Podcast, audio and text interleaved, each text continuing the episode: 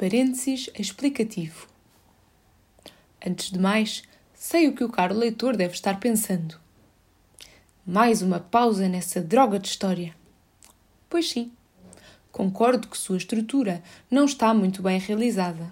Porém, estes parênteses são necessários.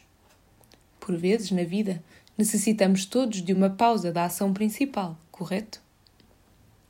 Vou passar, pois então, a apresentar a Cascavel. Sorrateira e ameaçadora, rastejava por todo o parque, causando temor em todos que a avistavam.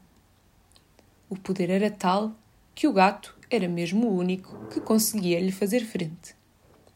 Os outros se encolhiam apenas perante o pensamento da sua existência. Até a coruja, ser pacífico e sereno, evitava a cobra cascavel e até havia admitido os arrepios que lhe passavam na espinha ao vê-la circular. Ela era, sem dúvida, a dona de mais crimes dentro dos habitantes do parque. A maldade era tanta que começaram acusando o gato de alguns dos crimes da cascavel, o que é extremamente injusto para o bicho.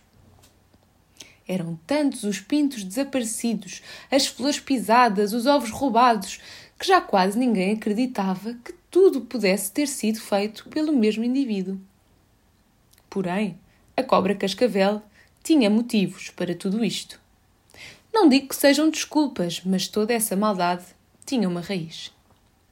Acontece que a Cascavel tinha vindo de uma família abusiva, que logo após o nascimento dela a havia abandonado e seguido caminho. Cresceu sozinha, se alimentando apenas de outros bichos indefesos, e para sempre guardara rancor de tudo e todos.